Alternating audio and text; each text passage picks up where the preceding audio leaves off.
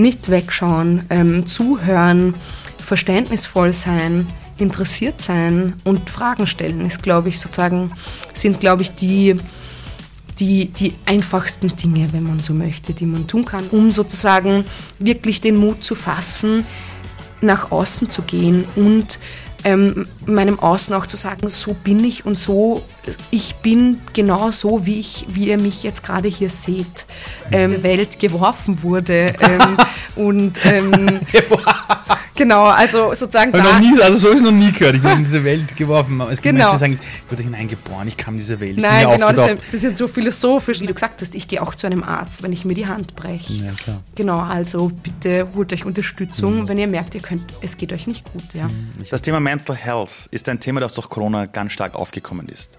Aber es ist kein neues Thema, sondern es begleitet die Menschheit genauso lange, wie es die Menschheit gibt. Nur wir haben niemals gelernt, darüber zu reden, offen zu sagen, mir geht es nicht gut, ich brauche Hilfe.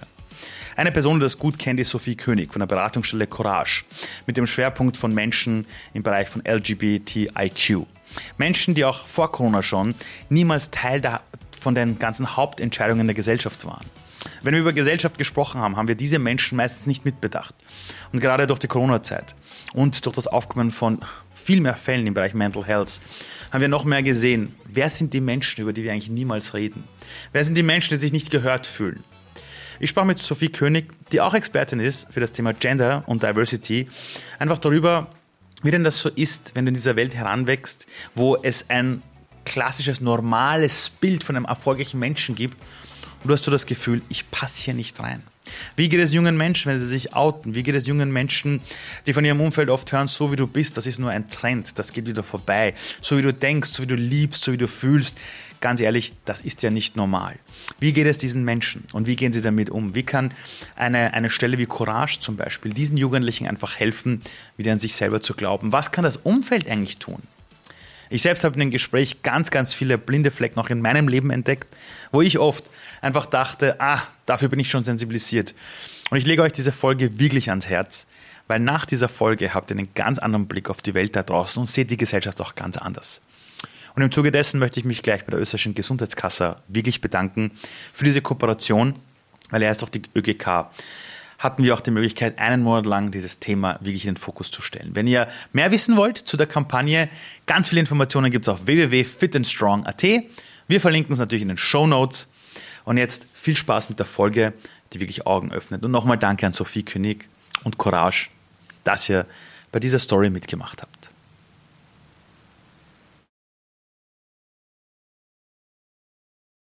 In einer Welt voller Wohlstand, in der wir heute leben, oder zumindest für viele Menschen, die sich keine Sorgen machen müssen, ob es genug zum Essen gibt im Supermarkt, ob wir ein Gesundheitssystem haben, wo wir hingehen und uns die Hand brechen, in so einer Welt, wo vielleicht Menschen aus der Nachkriegszeit sagen, wow, Wahnsinn, ja, wie gut es uns geht. Wie wichtig ist in so einer Welt Solidarität? Ja, also ähm, ich würde sagen, ohne Solidarität würde diese Gesellschaft sozusagen auseinanderbrechen. Also es ist ein bisschen so ähm, der Kit, der uns Menschen zusammenhält und verbindet. Also gerade jetzt zur Zeit ähm, was ganz Wichtiges.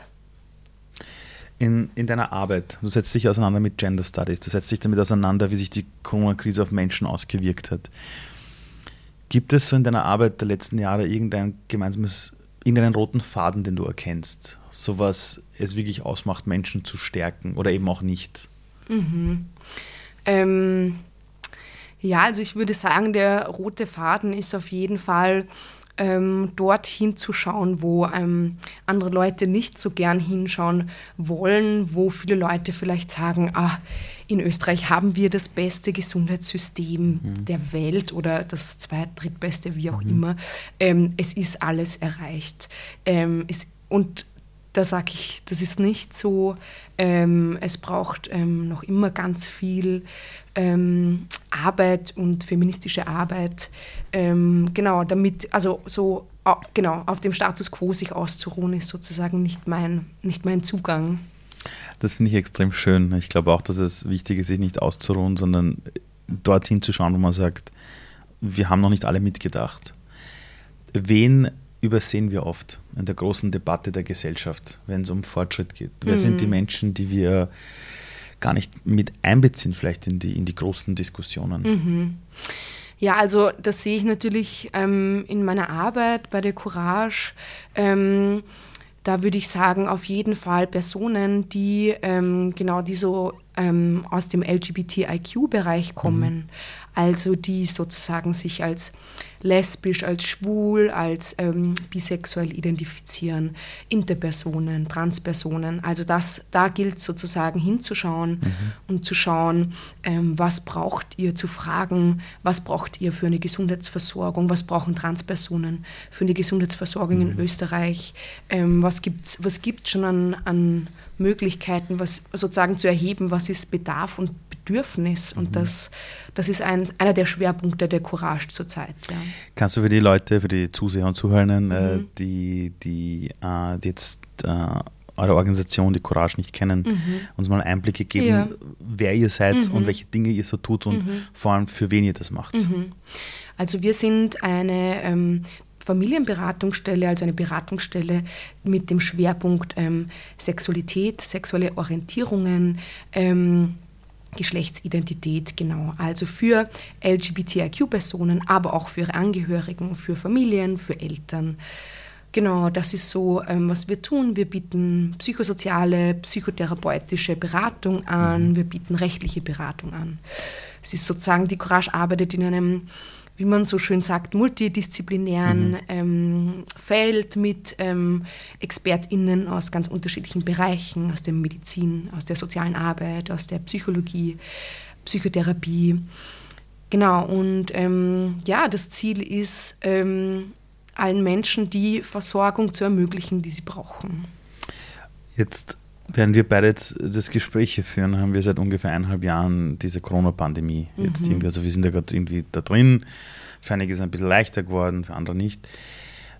Wenn ich dir jetzt so zuhöre, um was ihr euch kümmert, mhm. kann ich mir vorstellen, dass die Corona-Pandemie gerade eure Arbeit nochmal verschärft hat. Mhm. Ist das so? Ja. Und in welchen Bereichen? Ja, das, also das ist auf jeden Fall so. Ähm, die Corona-Pandemie hat die Courage ähm, vor sehr große Herausforderungen ähm, gestellt.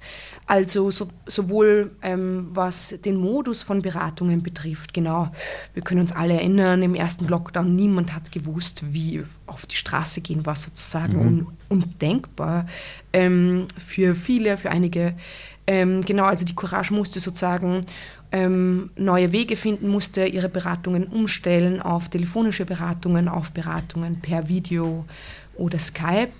Ähm, genau, das sind so unter anderem Herausforderungen, vor denen wir gestanden sind. Wir bieten auch gruppentherapeutische Angebote an. Und genau, da ist so eine Pandemie auch, ähm, wie soll ich sagen, eher, eher unpraktisch. Also es mhm. war wichtig, hier auch ein Hygienekonzept ähm, auf die Beine zu stellen, Beratungen eben auf online mhm. umzustellen, aber auch Vorträge, ähm, Gespräche, ähm, genau umzudenken, anders zu organisieren, die mhm. Koordination, mhm. genau, den, den ähm, Pandemiebedingungen anzupassen. Wenn man jetzt tätig ist im LGBTIQ-Bereich, ähm, dann sieht man ja einen Bereich auch der Gesellschaft, den jetzt vielleicht andere, die in diesem Bereich jetzt nicht tätig sind, wahrscheinlich komplett außen vor lassen. Also man kann, mhm. es gibt Menschen, die sagen, ja, ich kenne eh einen, der ist schwul mhm. aus meinem Freundeskreis. Aber was es überhaupt bedeutet in dieser Gesellschaft, äh, so trotzdem nochmal vielleicht um seine Rechte kämpfen zu müssen, nochmal gesehen zu werden, gehört zu werden. Mhm. Das sind ja Dinge, die man sich gar nicht vorstellen kann. Mhm. Kannst du jetzt mal für alle, die sich jetzt gerade diesen Podcast reinziehen, die vielleicht sich gar nicht vorstellen können, was das bedeutet, ja, in diesem Bereich tätig zu sein. Kannst du mal ein paar Einblicke einfach geben?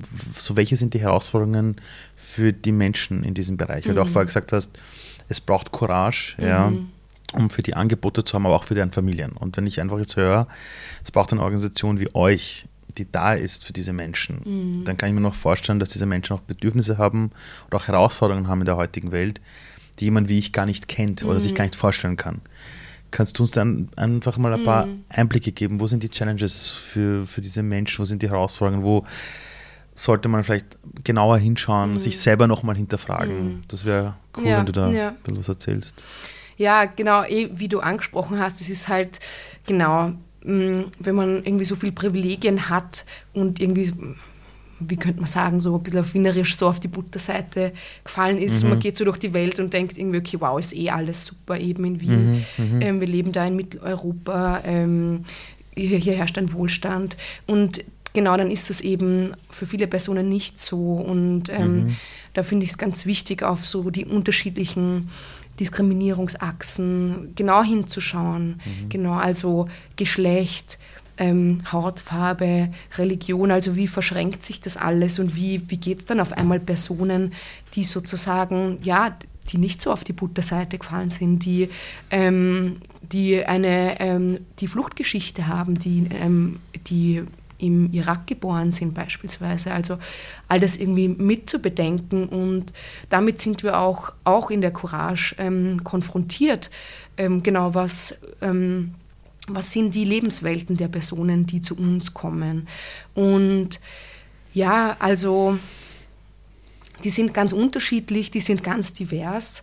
Ähm, und genau, das ist sozusagen, fängt an irgendwie bei ähm, dabei, dass jugendliche Personen ähm, Unterstützung sich von der Courage wünschen, was das Thema Outing betrifft. Also, ah. dass die Courage auch begleitet bei Outing-Prozessen, sowohl sozusagen beim inneren Outing, also beim innerlichen und persönlichen Umgang mit der eigenen Sexualität. Ah, okay. Genau, aber auch beim Outing, beim äußeren Outing-Prozess am Arbeitsplatz, in der, bei der Familie, Familie bei genau, Freunden. Ja. Mhm. Ich kenne das, ich muss ganz ehrlich zugeben, ich kenne das entweder aus dem Fernsehen und ich habe in meiner Familie auch jemanden, der so der schwul ist und zu dem Zeitpunkt, wo das Outing war von ihm, ähm, hatten wir keinen guten Kontakt zueinander. Mhm. Das heißt, ich habe das zwar mitbekommen und das hat er dann so nebenbei fallen lassen, aber ich war bei diesem Prozess nicht dabei. Und ich weiß aber nur, dass dieser Prozess extrem wichtig ist für einen Menschen, mhm. weil das, so wie du gerade sagst, das ist ein sich selbstbewusst zu werden, wer bin ich, mhm. und dann auch dem Umfeld das zu kommunizieren. Kannst du für die Menschen, die das damit nicht konfrontiert sind, die das nicht kennen, einfach erklären, warum das Outing so ein Thema ist, weil auf der anderen Seite kenne ich viele Leute, die sagen, Entschuldigung, ich oute mich jetzt auch nicht als Mann, wenn ich auf eine Frau stehe. Ja? Mhm. Was soll denn das? Das ist so diese Denke, mhm. die wir leider immer noch haben. Und ich denke mir, ich bin jetzt nicht schwul, das heißt, ich kenne das nicht, wie man sich outet, mhm. aber ich kann mir vorstellen, es ist ein Riesending. Mhm. Warum ist es ein Riesending? Ja, ja. ja, der Vergleich ist lustig, den du bringst, weil ähm, genau, also unsere Gesellschaft ist genau so strukturiert, dass sozusagen Männer auf Frauen stehen und Frauen auf Männer stehen. Also mhm. so ist die Mehrheitsgesellschaft strukturiert, so mhm. funktioniert das System. Das ist das sogenannte Normal ne, genau. in den Köpfen der Leute. Genau. Ja, man ja. sagt so schön auf, auf, auf Fach, ähm, Fachsprache, sagt man Heteronormativität. Das heißt, die Gesellschaft, also die Norm der Gesellschaft ist hetero. Okay. Alles ist danach strukturiert. Okay. Ähm, wenn du auf Urlaub fährst, dann frage ich, na, mit wem du? Mit deiner Freundin? Wenn du jemanden einlässt äh, zu einer Firmenfeier, sagst, sie können gerne ihre Gattin mitnehmen, so weil es ein Mann ist. Ja. Stimmt eigentlich, ist eigentlich eine Frechheit. Genau, also okay. das sind so ganz mhm. kleine ähm, Momente, so ganz sozusagen ganz ähm, unterschwellig, die so, die so immer wieder mitschwingen. Mhm. Und deshalb, ähm, genau, ist es, finde ich, ganz wichtig, da den, Denkprozess anzustoßen, wie fühlt sich das denn vielleicht an, wenn eine Person ähm, anders liebt, anders lebt, in anderen mhm. Konstellationen ähm, in Beziehung ist. Mhm. Und deshalb ist es so wichtig, dass sozusagen, also erstens, dass es auch ähm, Begleitung und Beratung gibt für Personen, die sich in einem Outing befinden, weil es eben leider nicht sozusagen mh, mm, normal, immer noch nicht normal ist oder auch nicht, ähm, wie soll man sagen, irgendwie in der Mitte der Gesellschaft angekommen mhm. ist, weil es ganz oft eben immer noch so ist, dass Jugendliche ähm, mit Eltern, ähm, genau, also Eltern gegenüber sitzen, die kein Verständnis dafür haben, die kein Verständnis wow. dafür haben, dass sie sagen, ich bin queer, ich identifiziere mich als non-binary, und genau, oder die in der Schule Diskriminierung erfahren. Ähm, ist es wirklich noch mhm. so, dass es, dass es auch in den Familien so ein Riesenthema noch ist? Mhm. Weil oft genau. müsste man ja eigentlich in der heutigen Welt denken, wie soll ich sagen, die Firmen sagen, mhm. äh, unser Firmenvorstand ist schwul und alle sagen, ah, der outet sich, super, toll. Aber es ist wirklich noch so ein Thema, dass das auch in den Familien noch mhm. eine riesen Challenge ist. Ja, also genau, auf jeden Fall. Also ähm, es gibt natürlich auch äh, Familien, die sehr unterstützend sind, mhm. die irgendwie ähm, ihre Kinder schätzen, wie mhm. sie sind, ähm, wie auch immer sie, sie sind. Ähm, aber es gibt eben auch genau das Gegenteil und deshalb bietet die Courage eben auch ähm, Beratung mit Eltern mhm. an oder auch im, Familien, mhm. im Familiensetting. Ähm, genau, und da geht es einfach darum zu schauen, die Person, die da ist, Klient, Klientin, ähm, was braucht die Person, wie, wie kann die Person mhm. gut unterstützt werden, um sozusagen auch gut durch, durch das Leben zu schreiten. Ja. Mhm. Falls jetzt jemand gerade zuhört aus einer Familie, wo vielleicht, ich weiß nicht, demnächst vielleicht jemand auch hingeht aus der Familie und sagt, hey Leute, ich, ich, ich will euch was erzählen, äh, ich bin schwul zum Beispiel. Mhm. Gibt es etwas, wo ihr auch einfach so sagt, hey, so sollte man am besten darauf reagieren? Als Eltern meinst als du? Als Eltern, als, ich weiß nicht, als mhm. Freunde, mhm. als Geschwister, mhm. weil man kann sich ja jetzt nicht unbedingt wirklich in die Person hineinversetzen mhm. und sagt mir jetzt, super, sagt man, schön, dass du es gesagt hast, gibt es irgendwas, wo man mhm. auch eine Sensibilität entwickeln sollte? Mhm. Also die ähm, ExpertInnen sozusagen für das Thema sind ja. meine KollegInnen in der ja, Courage. Okay, okay. Also, also da kann man sich melden, ja. Okay, Fall, super, genau, ja. bitte, also auf jeden Fall. Ja. Aber sozusagen, was, ähm, immer, was sozusagen immer gut ist und nie schlecht ist, ist ähm, unterstützend zu sein, mhm. ähm, offen zu sein, ähm, die Personen ähm, ernst zu nehmen. Mhm. Ähm, das kennen wir vielleicht alle, so diese, Fra diese Phrase, ah, das geht vorbei, das ist jetzt äh, gerade eine Phase, in der Gottes du dich befindest. Boah.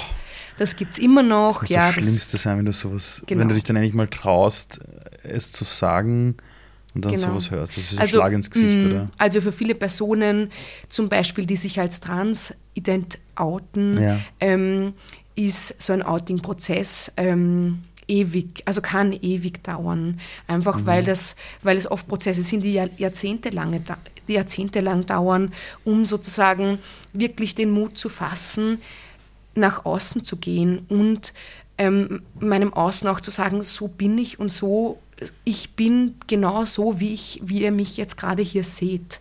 Mhm. Ähm, und genau, und dann halt zu hören, du, das ist eh nur eine Phase und also mhm. genau wie du sagst, ein Schlag ins Gesicht, ja. Ich kann mir auch vorstellen, dass wenn man das nie schafft, sich mit seiner eigenen Identität auseinanderzusetzen und nicht für sich selbst Klarheit hat, dann kann das ja auch zu großen mentalen Problemen führen, oder? Mhm.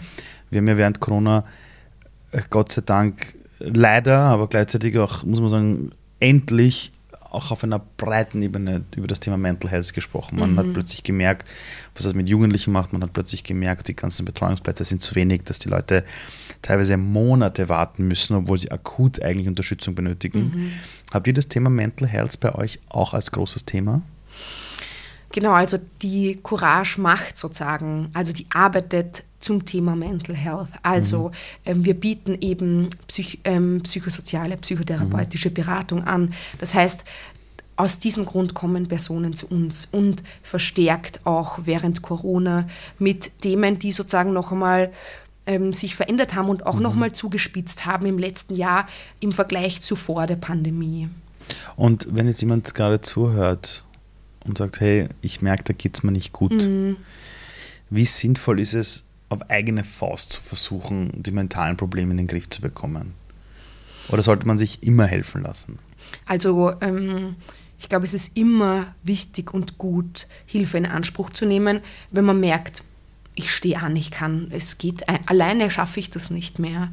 Also ich glaube, es ist wichtig, ähm, irgendwie mit FreundInnen ins Gespräch zu kommen, mit ähm, Vertrauenspersonen. Genau, aber wenn man merkt, also allein, allein kriege ich das nicht hin, ich brauche da jetzt mal eine mhm. neutrale Person von außen, dann ist es immer wichtig und immer gut, mhm. ähm, Personen, ähm, professionelle Personen, Expertinnen zu Rate zu ziehen. Ähm, genau, und auch einfach mal ganz, ganz offen in ein Gespräch zu gehen und mhm. darüber zu reden, was gerade was los ist, wie es einem gerade geht, was gerade einfach auch scheiße ist oder mhm. nicht gut läuft. Ja. Ich habe manchmal das Gefühl, dass viele Menschen das Gefühl haben, dass Stärke bedeutet, ich muss das allein schaffen. Mhm. Und ich habe das mit 27 in meinem Leben gedacht. Und ich hatte damals einen Job, äh, wo nach außen alles gut war. Mhm. Aber innerlich habe ich immer weniger Luft bekommen mhm. und habe Panikattacken gehabt. Und eines Tages bin ich ja noch nicht mehr aufgestanden. Mhm. Und ich bin dann drei Wochen lang im Bett gelegen zu Hause. Ich habe die Wohnung nicht verlassen. Dann hat man herausgefunden, Burnout, psychische Depressionen. Und ich habe damals noch gesagt, na, das kriege ich allein hin. Mhm. Und erst als ich zu einem Arzt gegangen bin, zu einem Experten, das war der Herr Dr. Schigut im 16. Bezirk in der, in der Wassergasse, glaube ich, Mhm. ist das sogar. Äh, Erst als ich bei dem war, hat sich mein Leben verändert, weil ich gemerkt habe, da gibt es Profis. Das ist so, wie wenn du dir die Hand brichst und ein Experte sagt, du brauchst einen Gips. Mhm. Ist einfach so. Das schaffst du nicht allein. Habe ich für mich herausgefunden, das war jetzt nur meine Sichtweise, dass es bei, beim Thema Mental Health, auch wenn du es nicht siehst, Mhm. einfach Profis gibt, die dir helfen. Mhm. Ist das eine der Kernaussagen, die man verstehen sollte?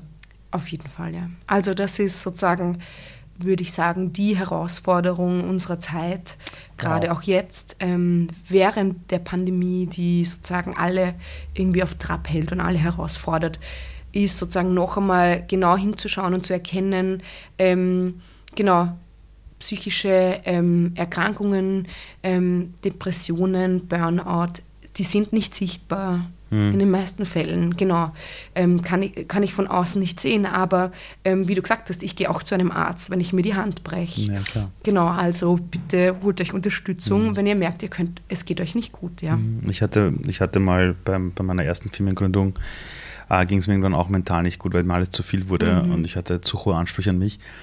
Und da habe ich einem meiner Co-Founder-Kollegen damals erzählt, hey, mir geht's nicht gut, ich brauche Auszeit. Und er schaut mich an und sagt, na, dir geht's eh super, weil gestern hast du ja auch gelacht und du warst Basketball spielen. Und ich habe gemerkt, hätte ich eine Schusswunde und würde blutend am Boden liegen, würde er daneben stehen und mir helfen. Und er hat mir, der glaubt mir bis heute nicht, dass ich damals mentale Probleme hatte, weil in seiner Umfeld, seiner Familie und so gab es sowas einfach nicht. Wie geht man mit sowas um, aus deiner Sicht? Ja, ja, das ist natürlich total schade und ähm, kann mir vorstellen, auch sehr verletzend, sowas einfach ist zu eine hören. Katastrophe. Weil, Also- weil emotional bist du am Boden Nein, gelegen die, und die, hast also, also es war die Freundschaft danach vorbei. ja. Also es war keine Mm, Freundschaft mm, mehr. Ja, das muss man auch ich ganz dir, klar ja. sagen. Das Aber wie ich. geht man eigentlich mit, genau mit sowas um? Weil, Mm. ich, weil ich höre das oft von Menschen, die sagen, ich wünschte, ich hätte eine Verletzung, die Mm. man sieht, wo ich mir die Hand brauche mit dem Gips, weil dann kommt jeder her und sagt, du Armer, und Mm. wie geht's dir und kann ich dir helfen? Aber wenn du sagst, ich habe mentale Schwierigkeiten, Herausforderungen und du lächelst einmal irgendwo, Ja, weil du hast einen lustigen Film gesehen, Mm. dann sagen alle, ah, dem geht's ja besser. Fahr mal zwei Tage auf eine Therme, dann ist ja alles Genau, wieder gut. ja. Mm. Wie geht man mit sowas selber um, glaubst du, am besten? du meinst, als so, so wie dein Freund wieder hätte gut umgehen Nein, können? umgekehrt. oder? Wenn jemand wie ich einfach sagt, ich habe diese Mm. Probleme, ich sag's meinem Umfeld und die sagen, fahr zwei Tage auf eine Therme, dann geht's dir wieder besser. Also die nehmen es nicht ernst. Mm. Ja, ja. Also, genau, das ist halt, also, so wie wir vorhin auch gesagt haben oder wie ich auch gemeint habe, im, was so Outing-Prozesse betrifft, also auch hier ähm, wünscht man sich natürlich, dass man verstanden wird, dass Personen einem glauben, wie es einem geht. Und ähm, auch da ja, erachte ich es als total wichtig, dass man sich irgendwie Unterstützung holt, dass man ähm, sich ein Umfeld schafft, dass man mit Freundinnen sich umgibt, die einem gut tun und die einem sozusagen glauben, was gerade irgendwie abgeht. Und also, ja, das ist, glaube ich, das Um und Auf, ja.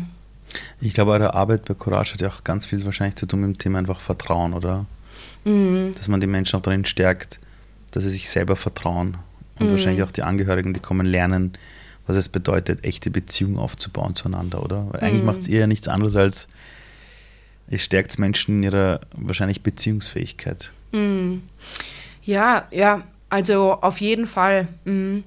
Ich glaube, es geht viel darum, zu erkennen, was ist, was ist mein Weg? Also wie sozusagen, wer bin ich und, und wie kann ich diesen Weg so in meiner sexuellen Orientierung, ähm, in meiner geschlechtlichen Identität, wie kann ich diesen Weg beschreiten?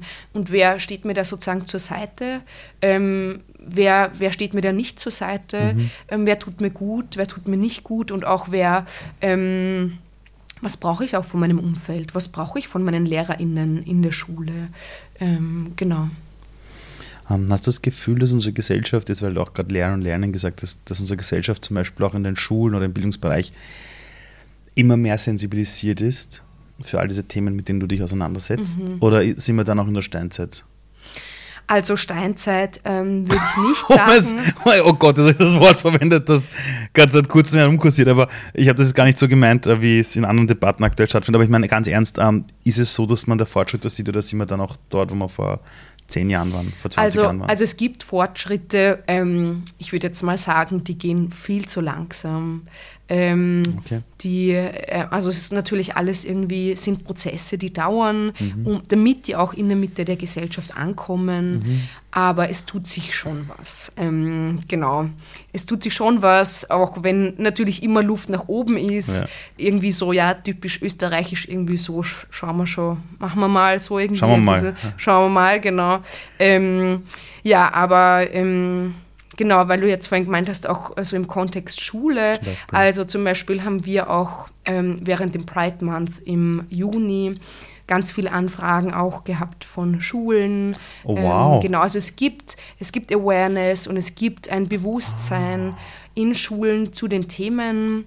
Okay. Ähm, das ist auch, also es ist im, sozusagen, es ist im Werden. Wir merken, dass Lehrpersonen darauf ähm, immer mehr sensibilisiert mhm. sind, auch natürlich nicht überall. Und mhm. es kommt ganz oft auch darauf an, was ist das für eine Schule, was für ähm, sozusagen finanzielle Mittel oder auch personelle Ressourcen hat die mhm. Schule. Mhm.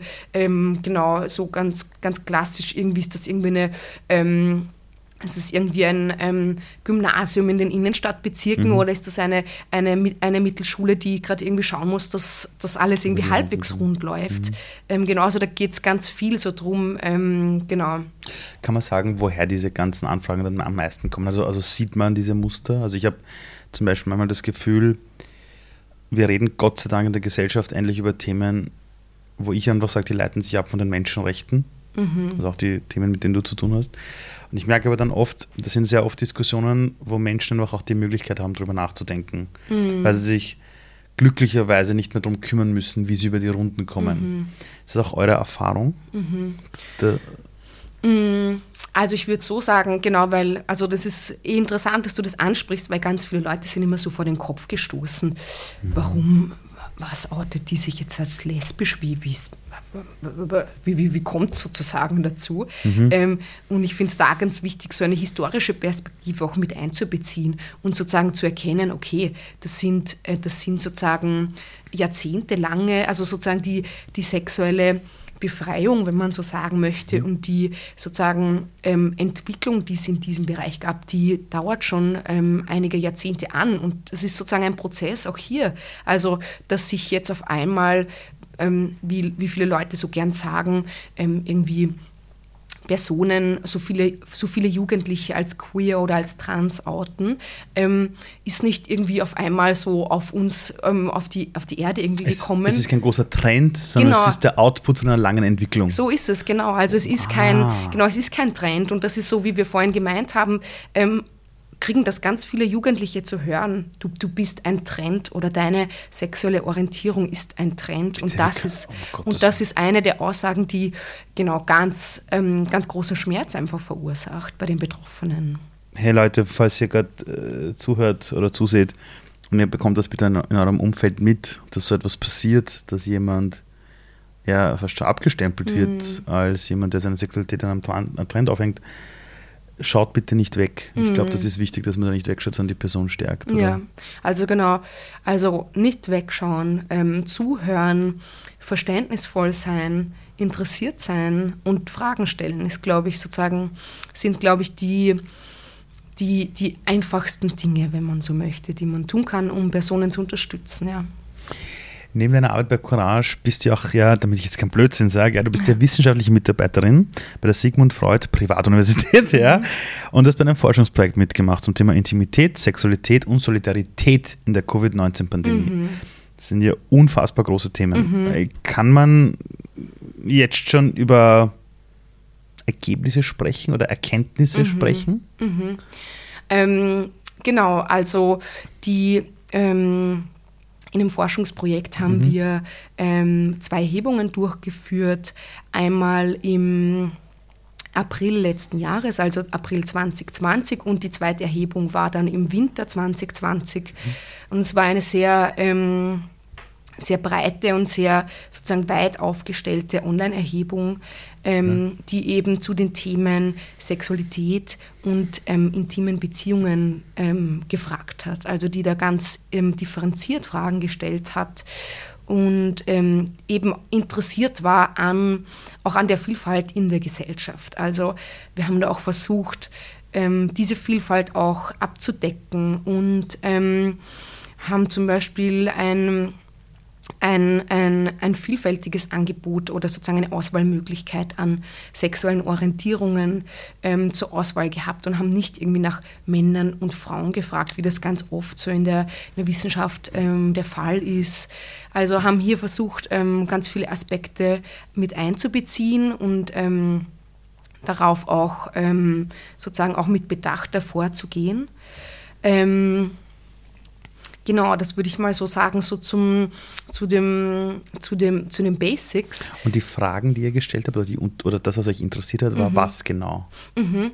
Also, ähm, genau, es war ein, ein irrsinnig großer Fragebogen, den wir, okay. den wir da ins Feld okay. geschickt haben. Aber wir haben Fragen gestellt von, genau, von, also zum Thema Solidarität. Ähm, hat, haben sich ähm, genau, haben Sie für Ihre Community oder für Ihre NachbarInnen, haben Sie da, hat sich das irgendwie verändert? Haben Sie ähm, mehr Einkäufe getätigt? Haben Sie irgendwie geholfen, dass ähm, Ihre Mutter, genau, irgendwie die ähm, ähm, ähm die Einkäufe nach Hause bringen. Also wie, wie sozusagen, ähm, was waren solidarische Praktiken, die während Corona ah. sich verändert haben. Also das okay. waren unter anderem so Fragen, aber auch, wie haben sich intime Beziehungen während Corona verändert. Wow. Es gab Kontaktbeschränkungen. Ja, also ähm, genau, wie, wie, wie ging es Personen, die in einer Fernbeziehung gelebt haben, die aufgrund von ähm, Grenzschließungen nicht mehr in das, in, das, in das andere Land reisen konnten. Mhm. Also es waren, genau, also das sind nur so ein paar Schlaglichter. Ähm, okay. In, diesem Feld bewegt sich. Und was Forschung. kann man jetzt daraus ableiten? Gab es Veränderungen? Sind die Leute solidarischer geworden? Ist es genau anders geworden? Mhm. Was sind so? Also kannst du da mhm. schon ein bisschen was erzählen? Also genau, also Würde mich echt interessieren. Ein, ein, ein, bisschen kann ich auf jeden Fall okay. schon erzählen. Genau, los. die gesammelten Ergebnisse, die ähm, werden auch online veröffentlicht auf der Homepage von meiner Projektleiterin Barbara Rothmüller.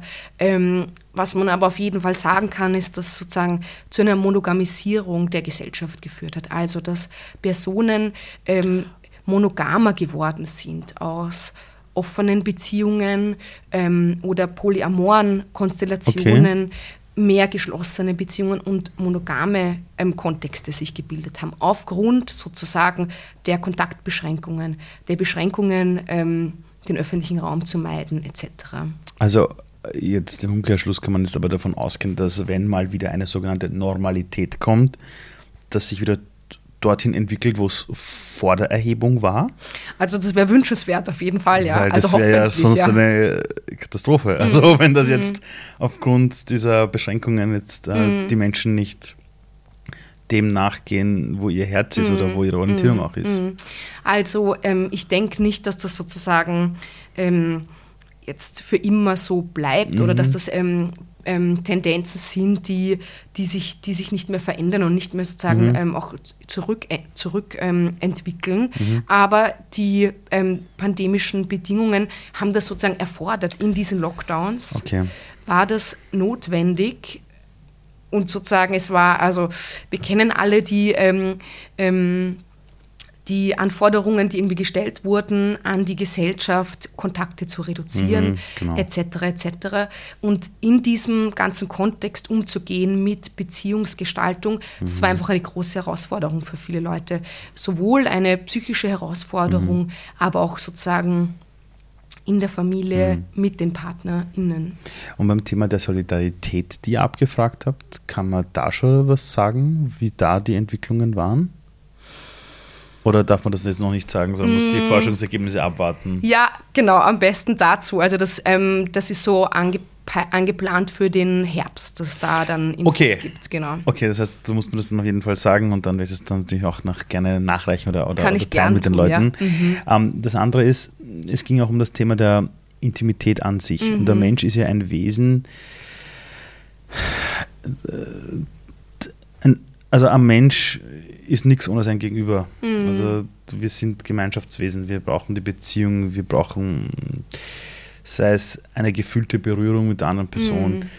Ähm, das Thema der Intimität ist ja auch durch Corona, wenn man jetzt nicht vielleicht gerade in einer Partnerschaft war, ja zu, mhm. komplett zurückgedrängt mhm. worden. Das war ja nicht wirklich möglich. Also allein dieses, ich kenne Menschen, die können gar nicht auf einen Café mit anderen gehen, ohne, sie, ohne die andere Person nicht zu umarmen. Ja, das war von heute auf morgen weg. Ja. Ähm, kannst du Einblicke geben, jetzt nicht nur aufgrund der Studie und auch auf deiner Arbeit bei, so bei Courage, wie sich das auf die Menschen ausgewirkt hat mm. oder wie ihr das mitbekommen habt? Mm. Ja, also genau, das ähm, sehe ich eigentlich in meinen beiden ähm, Arbeitsfeldern recht deutlich. Also wir haben auch in der, in der Befragung das erhoben und die ja. Frage gestellt, wann, wann haben Sie das letzte Mal jemanden umarmt oder berührt? Oh. Und da kamen sozusagen ganz klare und erschreckende Antworten, dass ganz viele auch angegeben haben, dass es schon monatelang her ist, oh, dass sie eine Person zum letzten Mal umarmt haben. Also das sind ganz, da hat es ganz, ganz starke Veränderungen gegeben. Besonders für Personen, die alleine leben oder die in keiner Beziehung sind, die Singles sind. Mhm. Und ähm, ja, da, da gab es auch, muss man schon sagen, ähm, ja, da gab es auch ähm, von politischer Seite einfach viele Versäumnisse, mhm. dass sozusagen Beschränkungen gab, die ganz viele Personen nicht mit einbezogen haben. Okay. Viele Personen vergessen haben, ähm, es keine Konzepte gab, wie Personen, die Singles sind, trotzdem ähm, Personen treffen können, in, also mit Schutzmaßnahmen unter Bedingungen, damit sie irgendwie gesund bleiben. Ja. Das heißt, man kann auch davon ausgehen, dass diese der Mangel an Intimität natürlich auch dazu geführt hat, dass wahrscheinlich Menschen im Bereich der psychischen, mentalen Gesundheit einfach Probleme hatten. Mhm. Genau, und das merken wir in der Courage auch. Also, mhm. dass Themen wie soziale Ängste, Phobien, mhm. mhm. aber eben auch ähm, Depressionen einfach zugenommen haben und da auch besonders ähm, bei Jugendlichen. Ähm, das ist so unsere Schwerpunkt, also sozusagen ist unsere, unser Schwerpunkt ähm, Altersgruppe sind eben jugendliche Personen so um die 20 herum. Okay. Und genau da merken wir, ähm, die Themen, die da aufkommen, sind einfach ähm, Schlafstörungen während wow. Corona Tagrhythmusveränderungen durch sozusagen Homeschooling, durch die Herausforderung mit dem mhm. Distance Learning. Ja. Das heißt aber, auch wenn das gerade als total hart klingt oder, oder es keine schönen Fälle sind, was vielleicht ein bisschen tröstend ist, ist, wenn es einem plötzlich dann so geht, dann ist man nicht die Ausnahme, sondern es ist normal, dass so etwas für jemanden ein Problem ist. Also da braucht sich jetzt niemand dafür schämen und mhm. sagen, ich habe das nicht in den Griff bekommen. Ich habe ich hab ganz viele Leute gehabt, auch so um die 20 bis 30, die sich bei mir gemeldet haben und gesagt haben, ja, du Ali, ich habe ich hab keinen Tagesrhythmus mehr. Mhm. Und, und ganz ehrlich, ich mache da was falsch. Mhm. Ich kriege das nicht besser hin. Mhm. Und dann allein nur dieser Person zu sagen, hey, allen geht so, mhm. war so, Wirklich? Mhm. Also es liegt nicht nur an mir, sage ich, nein, es ist plötzlich von heute auf morgen sich das Ganze verändert und, und du brauchst kein schlechtes Gewissen mhm. haben.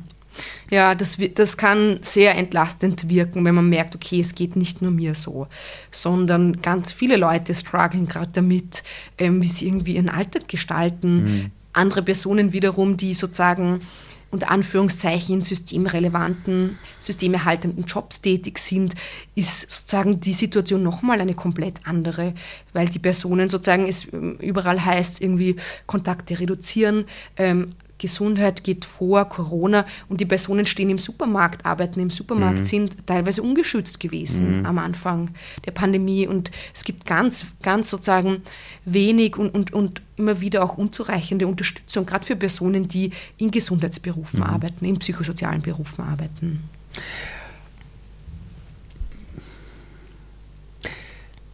Ich habe eine Frage. Ich habe am Anfang begonnen mit dem Thema der Solidarität, ganz am Anfang mhm. unserer, unseres, unseres Interviews oder unseres Gesprächs. Ähm, wenn ich dich so anschaue, du hast unfassbare Energie. Du arbeitest an Dingen nicht nur auf Basis von Bauchgefühl, sondern du schaust dir die Dinge wissenschaftlich an. Du bist eine Organisation, die Menschen hilft, unterstützt für die da, quasi ihr seid da für Menschen, die man in der breiten Gesellschaft so gar nicht mitbekommt. Mhm warum macht man das? Mhm. Also ganz ehrlich, äh, es kenne genug Leute, die unfassbares Talent haben, Energie haben und die sagen, ja, ich gehe jetzt in eine große Organisation, irgendwo international, dann mhm. bin ich in fünf Jahren eine Führungskraft da oben und dann ist alles gut. Ja, dann habe ich das Auto, dieses, jenes. Mhm. Ich habe hab meinen Lifestyle mhm. mir erarbeitet. Mhm. Ja. Muss ich immer so lachen, wenn die sagen, ich habe es mir erarbeitet, weil das haben mhm. eigentlich die Großelterngenerationen in der Nachkriegszeit, haben diese Welt für uns erarbeitet, aber es ist was anderes. Mhm. Ähm, warum arbeitest du in diesem Bereich? Warum mhm. machst du das? Warum machst du trotzdem weiter? Weil ich kann mir vorstellen, dass es genug Phasen in deinem Job oder in deinem Alltag gibt, wo dir denkst, das gibt es ja nicht. Wir arbeiten hier, wir unterstützen Menschen und dann zum Beispiel kommt die Politik und man trifft mhm. Entscheidungen, wo du sagst, alles wieder zurück auf Anfang. Mhm. Ja. Warum geht man in diesen Bereich und warum arbeitet man trotzdem, mhm. obwohl es manchmal herausfordernd mhm. ist?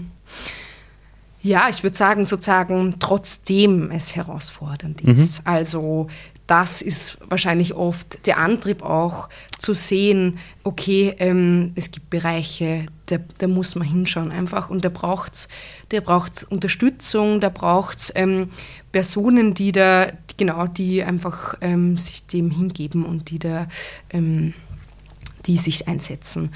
Und ähm, ich glaube, es hat auf jeden Fall auch damit zu tun, dass ich mit ganz vielen Privilegien auch sozusagen in diese Welt geworfen wurde. ähm, und ähm, genau, also sozusagen. Da, noch nie, also so habe ich es noch nie gehört. Ich wurde in diese Welt geworfen. Es gibt genau. Menschen, die sagen, ich wurde hineingeboren, ich kam in diese Welt. Nein, genau, das ist ein bisschen so philosophisch. Nein, aber also sozusagen, ich habe ganz viele Privilegien, ähm, die, ich, die ich sozusagen mitbekommen habe und ähm, mir war dann schon in, auch immer wieder in den letzten Jahren klar, ähm, genau, mir geht es mir geht's nicht darum, hier irgendwie meine, meine Millionen zu machen und irgendwie, ich weiß nicht, CEO von irgendeiner, von irgendeiner Firma zu werden. Das ist nicht, das ist genau, das ist nicht mein Bestreben und das ist nicht das, was mir wichtig ist oder wofür ich, wofür ich sozusagen auch brenne. Und ähm, wäre wär sozusagen auch gar nicht gegangen mit meinen Ausbildungen, also als Soziologin und irgendwie, ähm, ich habe Gender Studies studiert, also da lässt sich glaube ich, keine Millionen machen. ähm, aber genau, es ist mir einfach immer klar gewesen, ich möchte sozusagen in einem Job arbeiten, in dem so meine, in dem meine feministischen Anliegen auch Platz haben, also indem es möglich ist, mhm. all das zu vereinen, ja, also das politische, das aktivistische, das feministische zu vereinen, genau. Und wie schaffst du es für dich selbst ähm, in, in, Phasen, die herausfordernd sind, dich selber wieder, äh, kann man sagen, zu motivieren oder, oder dich selber dahin zu bringen, trotzdem weiterzumachen. Weil, es, weil, weil die eine Sache ist das große Bild, das du mhm. gerade erklärt hast. Mhm. Das andere ist, wir sind alle Menschen. Mhm, und wir ja. haben ab und zu Tage, wo wir einfach mit dem falschen Fuß aufstehen und sagen, oh, da habe ich keinen Bock, ich mhm. kann nicht, ich habe so viele administrative Tätigkeiten, dieses und mhm. jenes. Und dann kommt auch noch plötzlich so Corona dazu, dann hat man Homeoffice und dann bist du in einer Organisation, die andere Menschen stützt. Mhm. Da musst du ja Kraft haben, um andere zu stützen. Das ist so mhm. wie der Rettungsschwimmer oder die Rettungsschwimmerin, die Kraft braucht, um andere Menschen irgendwie mhm. rauszuziehen. Mhm. Manchmal zum Beispiel. Wie machst du das für dich selbst? Hast du da irgendwie Tipps und Tricks, wie, man, wie man von jemandem wie dir lernen kann? Ja, ähm, genau, also mir gelingt, gelingt das auch nicht immer. Also das ist ähm, genau auch hier, ähm, genau, es geht nicht allen gut, wie ja. das vielleicht oft auf Social Media oder so mhm. irgendwie rüberkommt. Und deshalb, genau, ähm, erachte ich es auch als so wertvoll, auch auf Plattformen wie diesen über psychische Gesundheit zu sprechen. Mhm. Ähm, ich glaube, was für mich ganz wichtig ist, ist, sich immer wieder auch bewusst Auszeiten zu nehmen, ah. ähm, sozusagen im beruflichen Kontext, also im Sinne von ähm, zu erkennen, wie geht es mir eigentlich gerade, ähm, wie sind meine Bedürfnisse, wie viele Ressourcen habe ich und dann danach zu handeln und zu sagen, ich nehme irgendwie, genau, ich, sozusagen sowohl im Kleinen, ähm, ich mache heute Abend mal, ähm, lege ich mich mal auf die Couch, aber auch sozusagen im Großen zu schauen, okay, ich brauche jetzt, ich brauche jetzt irgendwie Urlaub, ich muss irgendwie abschalten, ich muss runterkommen, ja. War das immer schon so, diese Erkenntnis, oder ist das so, dass das irgendwann erst gekommen ist im Leben? Weil ich muss zugeben, heute geht es so mittlerweile ziemlich gut in meinem Leben, auf mich zu achten. Und das war ein echt beschissen schwerer Prozess, wo ich oft auf die Schnauze gefallen bin und erst im Nachhinein gecheckt habe, oh, ich hätte eigentlich schon vor einem Monat auf mich achten müssen. Ja, ja, man lernt dazu, genau. Also ist das normal? Also für, ja, das ja. ist, also genau, ich würde sagen, ähm, das ist total normal. Also mir ging es auf jeden Fall auch so. Das sind, also ich meine, das sind ja auch alles Skills und Tools, die wir leider auch immer noch viel zu wenig mitbekommen, so in, in sozusagen unserer, unserem Heranwachsen oder auch in, ähm, in der Schule zum Beispiel oder so. Also ich finde, das wäre einfach was ganz Wichtiges, ähm, nicht dauernd über die Grenzen zu gehen und nicht nicht mhm. dauernd sozusagen alles ähm, überall irgendwie dabei zu sein oder mitzumachen, ähm, sondern zu sagen, hey, heute passt mir das nicht. Also sozusagen, wenn man im Kleinen so darüber spricht, was kann ich im Alltag tun, damit es mir irgendwie besser geht, ja. Äh, wie wichtig ist eigentlich auch an diesem Prozess, dass man auf sich selber achtet, das eigene Umfeld? Ich habe oft von Menschen gehört, ich habe Gott sei Dank Freunde in meinem Umfeld, die, wenn ich mit denen rede, die mir immer wieder spiegeln, dass ich eben übers Ziel hinausschieße oder ich bin gerade nicht bei mir selbst oder ich habe Bedürfnisse übersehen. Mhm. Ist es einfach so, dass wir auch immer ein Umfeld brauchen oder kann man das auch alles alleine irgendwie machen, dass man auch die eigenen Bedürfnisse mal für sich selber klarstellt? Mhm. Also so wie du vorhin auch gesagt hast, der, der Mensch ist ein soziales Wesen. Ähm, wir brauchen andere Personen, wir brauchen ein Gegenüber, um sozusagen ähm, uns zu spiegeln, um Dinge zu reflektieren, um im Gespräch so viel über einen selber zu erfahren. Also das ist sozusagen, also davon leben wir einfach. Mhm. Und das war, das war einfach die große Herausforderung ähm, während Corona und ist es irgendwie immer noch und genau niemand weiß, wie es im Herbst weitergeht oder mhm. was im Herbst mhm. auf uns zukommt, was die Pandemie betrifft. Ähm, ja, das sind so, also deshalb braucht es ganz, ganz unbedingt ein, ein stützendes und unterstützendes mhm. Umfeld. Ähm, FreundInnen, die ähm, einem gut tun, die ähm, die schätzen, was man macht, die einen stützen und mit denen man viel Freude und Spaß haben kann, ja. Das Thema Freude und Spaß. Ähm,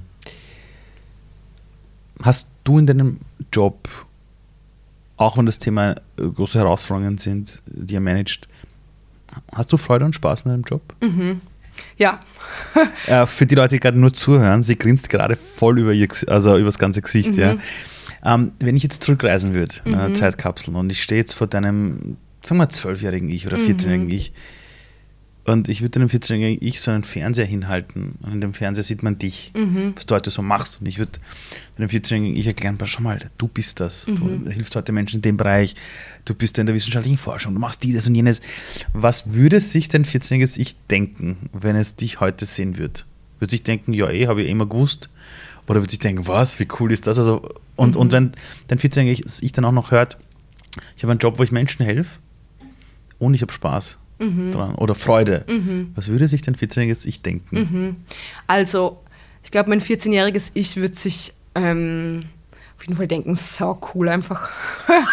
also, ähm, also das sehe ich nämlich auch heute so. Also ich finde es einfach ich habe eine Freude, zu diesen Themen zu arbeiten und sozusagen arbeiten zu dürfen ähm, in diesen Bereichen, die ich einfach für so wichtig finde. Und das war nie, also sozusagen, ähm, ich würde jetzt auch, ich würde nicht von mir sprechen, dass ich irgendwie so immer schon wusste, wo es hingeht mhm. oder so. Also auch da, ich kenne das, dass, wenn das nicht so ist und mhm. man glaubt ganz oft, das muss so sein oder mhm.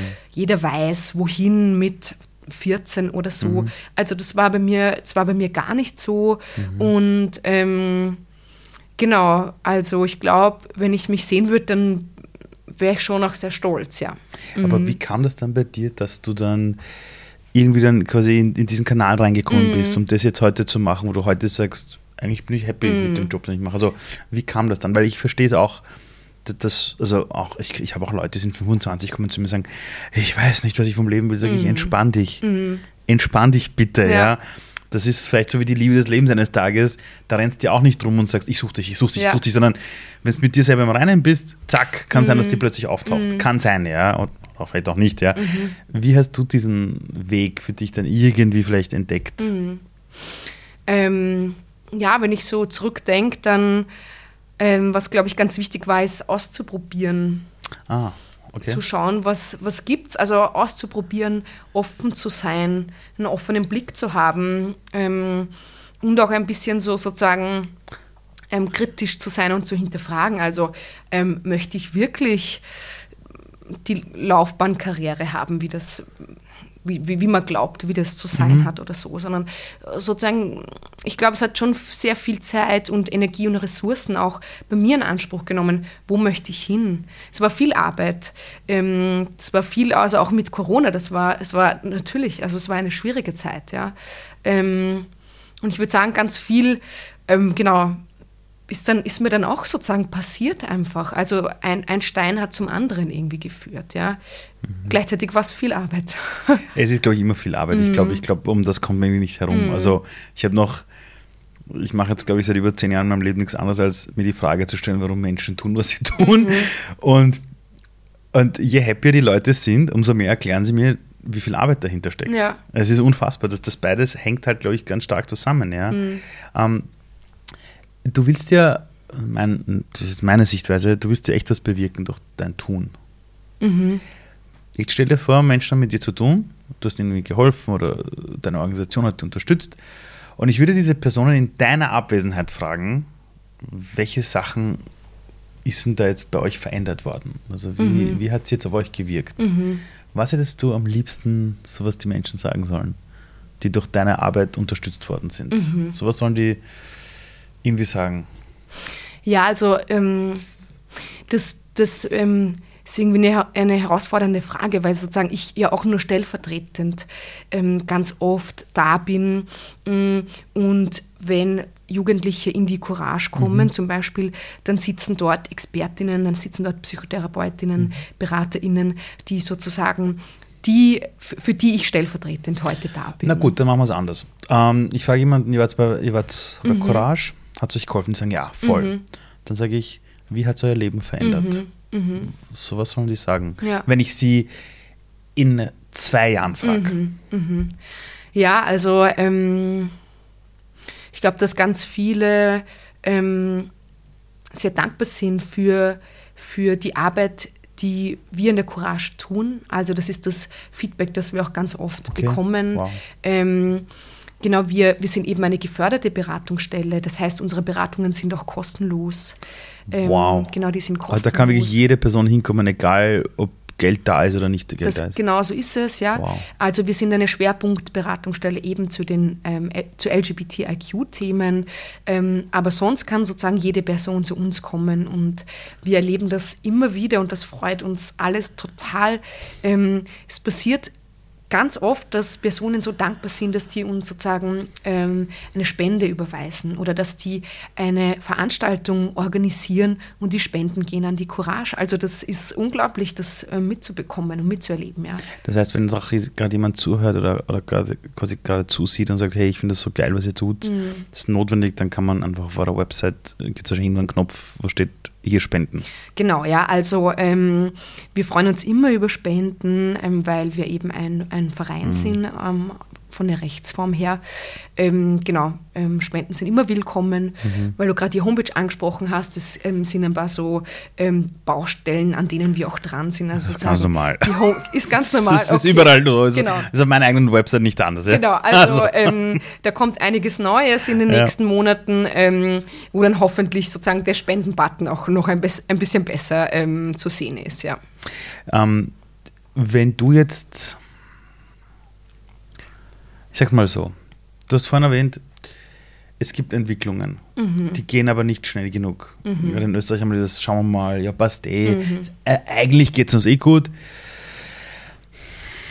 Wenn du das jetzt ein bisschen beschleunigen könntest, ja, du stehst so wie ein DJ vor einem coolen Mischpult und kannst ein bisschen so die Platte schneller laufen lassen oder die CD oder MP3 oder, oder, oder was auch immer. Und du blickst jetzt zehn Jahre in die Zukunft. Also wir drehen, also wir haben jetzt das Gespräch, es ist 2021. Ja, jetzt spulen wir ein bisschen vor, 2031. Was sind denn so die, die, die, die großen Felder, wo du sagst, da, das wäre wirklich cool, wenn es da Sprünge geben würde? Ähm, ja, also da, ähm, was mir da gleich einfällt, ist, dass die Courage, die arbeitet, also die macht auch ähm, sexuelle Bildung an Schulen. Ja?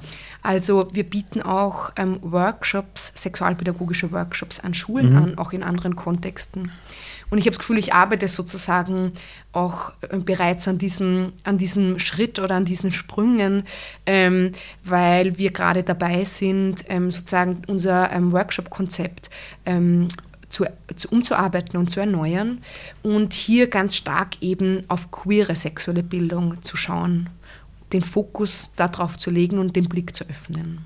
Das heißt, wenn ich jetzt zehn Jahre in die Zukunft spule, dann hat man diese Ausbildung wo überall? Oder, oder wo sind dann die Auswirkungen? Genau. Also das sind, das ist ein Angebot von der Courage. Ja. Also das können LehrerInnen ähm, buchen bei uns. Ähm. Und wir arbeiten eben, wir überarbeiten gerade das Konzept.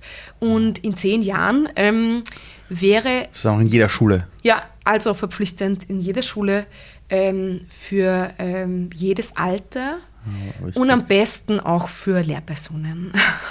Ich glaube, das ist wichtig, weil ich glaube, wenn du das in Schulen thematisierst, dann nimmst du den Kindern auch die Angst, dass sie mehr zu sich stehen. Und mhm. ich habe oft, wenn ich mit Menschen zu tun habe, die zu mir kommen und sagen, sie sind unzufrieden mit sich selbst. Und du merkst so, das sind auch eigene Mental Health Probleme jetzt mittlerweile im mhm. Anmarsch. Das hat ganz viel damit zu tun, welches Bild sie in der Kindheit, auch in der Schule bekommen haben, ob sie gut genug sind oder nicht. Mhm. Und ich glaube, wenn man in zehn Jahren eure Ausbildungen einfach überall hätte, mhm. dann hätte man doch unfassbar gestärkte Jugendliche, mhm. die das Gefühl haben, so wie ich bin, ist es super. Genau, also das sind, sind keine Ausbildungen, das sind Angebote. Oder Angebote, genau. ja. Mhm. Ähm, und ja, das erachte ich auch als, als sehr wichtig einfach. Also, dass es hier pädagogische Workshops gibt, sexualpädagogische Workshops, in denen, ähm, genau, in denen ähm, Kinder und Jugendliche alle Fragen stellen können, die sie haben und wo sie ernst genommen werden mit ihren Bedürfnissen und auch die Unterstützung bekommen. Also ich finde es mhm. gerade so wichtig, auch in den Schulen hier die Unterstützung mhm. Ähm, zu fördern, weil wie du eben gemeint hast, also es gibt, ähm, genau, es gibt ähm, Lebensrealitäten von Kindern, die sind sozusagen kaum vorstellbar, mhm. ja. Ich weiß noch in meiner Schulzeit, ich habe mich überhaupt in meinem Leben erst so circa mit 19 oder 20 getraut, über Sexualität zu reden, mhm. weil in den Schulen, wo ich immer war, wenn ich dort Fragen hatte mhm. und ich wollte sie stellen, gab es immer irgendwen anderen in der Klasse, der eine Frage gestellt hat, die halb so komplex war wie mhm. meine. Und dann hat entweder die halbe Klasse gelacht mhm. oder der Lehrer, der Lehrer hat so Sachen gesagt wie, ja, also über das brauchen wir jetzt hier nicht so mhm. reden in der ganzen Klasse, weil ja. das interessiert ja nicht alle. Ja. Und dann bin ich immer gesessen und mir gedacht, ja Gott, ich halte lieber meinen Mund, mhm. weil, weil sonst, sonst bin ich gleich unten durch. Ja. Und ich habe zum Beispiel wirklich auch als junger Erwachsener ein Riesenproblem gehabt, über einfach Fragen mhm. einfach, einfach in den Raum zu werfen, mhm. ja, auch in meinem eigenen Freundeskreis. Ja. Dann erst als ich so circa mit so 20, 21 so ein Selbstbewusstsein hatte, mhm. habe ich dann auch begonnen, einfach diese Fragen zu stellen, mich dafür zu interessieren, auch manchmal Theorien in den Raum zu werfen. Mhm. Und, und ich weiß zum Beispiel, dass meine Schulklasse damals oder die Leute, mit denen ich aufgewachsen bin, die hatten alle ein Riesenproblem, über solche Themen zu reden, mhm. wenn es nicht Teil der Norm war. Ja. Sagen wir es mal so. Und es hatte wirklich damit zu tun, dass wir im Unterricht, in der Schule, das Thema, das war wie so ein, ja, wir müssen halt mhm. in Biologie halt über genau. Sexualkunde auch reden. Mhm. Das war eher so ein, unangenehmes Thema. Mm. Und ich glaube, dass viele meiner Mitschüler und Mitschülerinnen von damals einen echten Knacks haben wegen dem. Mm. Ja. ja, also genau, ich, das ist eben, das ist, finde ich, auch ein Teil des Problems. Also es ist deshalb auch so wichtig, dass ähm, SexualpädagogInnen extern an Schulen kommen. Und es ist oft immer noch so, halt immer noch so, dass eben ähm, sexuelle Bildung Biologielehrer LehrerInnen ja, genau. machen. Und da ist eben so wichtig, dass von außen jemand kommt. Kinder und Jugendlichen können die Person alles fragen, die dürfen ähm, normale Fragen stellen und Anführungszeichen, ja. die dürfen Fragen stellen, die man vielleicht sich nicht traut, die ja. Biologielehrerin zu stellen, die man sich nicht traut, ähm, mit dem Papa irgendwie zu besprechen. Die Person geht dann aber auch wieder. Das heißt, das ist in dem Raum, in dem Raum ist es möglich, darüber zu sprechen. Ein geschützter Raum. Es ist ein geschützter Raum, genau. Es ist ein, ein Safe Space, wenn man so möchte. Und ähm, in dem ganz viel möglich ist, ja. Brauchen wir als Gesellschaft für uns selbst mehr Safe Spaces? Ähm, ich, ich sage da ganz kurz mhm. den Hintergrund. Ich habe, ich merke auf Social Media, da ist keiner mehr dort, um zuzuhören oder, und um zu verstehen, sondern da geht es nur mehr um Meinung gegen Meinung. Mhm. Und du sagst halt irgendwas, was nur ein Gedanke ist, und du kannst dir sicher sein, 10% deiner Follower oder Followerinnen hauen drauf und sagen, ah, wie kannst du nur so denken, das geht doch nicht. Und, und dann sind sofort quasi Glaubenskriege. Mhm. dort. Und ich merke, es fehlt Menschen ein Safe Space, wo sie ihre innere Welt auch mal nach außen tragen mm, dürfen. Mm. Ja, also ich würde sagen, damit sprichst du eben genau auch die Arbeit an in der Courage. Mhm. Also mm, das, was in der, in der Courage unter anderem passiert, ist eben zu schauen, wie können ähm, junge Personen unterstützt werden, ähm, sich sozusagen diesen Safe Space zu nehmen, aufzubauen. Wo sind sie sicher? Also mhm. sozusagen ganz wortwörtlich, mhm. ähm, welche Personen tun ihnen gut? Sind sie sicher in unserer Gesellschaft, in Teilen mhm. der Gesellschaft? Und Personen dahingehend zu stärken, also LGBTIQ-Personen ähm, dabei zu unterstützen, sicher durch dieses Leben zu gehen, ja. Jetzt stell dir vor, dieses Mikrofon oder diese Folge hört sich irgendwie so die ganze Welt an. Also mhm. früher hat man gesagt, ein Michael Jackson-Auftritt schaut die ganze Welt irgendwie im Fernsehen zu. Jetzt stell dir vor, wir hätten so die Chance, dass das, was wir da gerade produzieren, irgendwie sich alle weltweit mhm. irgendwie reinziehen. Wurscht, ob es jetzt die Vierjährige ist oder der 99-Jährige, mhm. komplett wurscht. Gibt es einen Gedanken, wo du dir aufgrund deines eigenen Lebens, deiner Arbeit, deiner Beobachtungen, gibt es deinen Gedanken, wo du sagst, es wäre so geil, wenn einfach jeder Mensch auf dieser Welt mal über das nachdenkt? Also gibt es irgendeinen Gedanken, wo du sagst, das würdest du gern teilen mhm. mit den mhm. Menschen? Gibt es irgendwas? Mhm.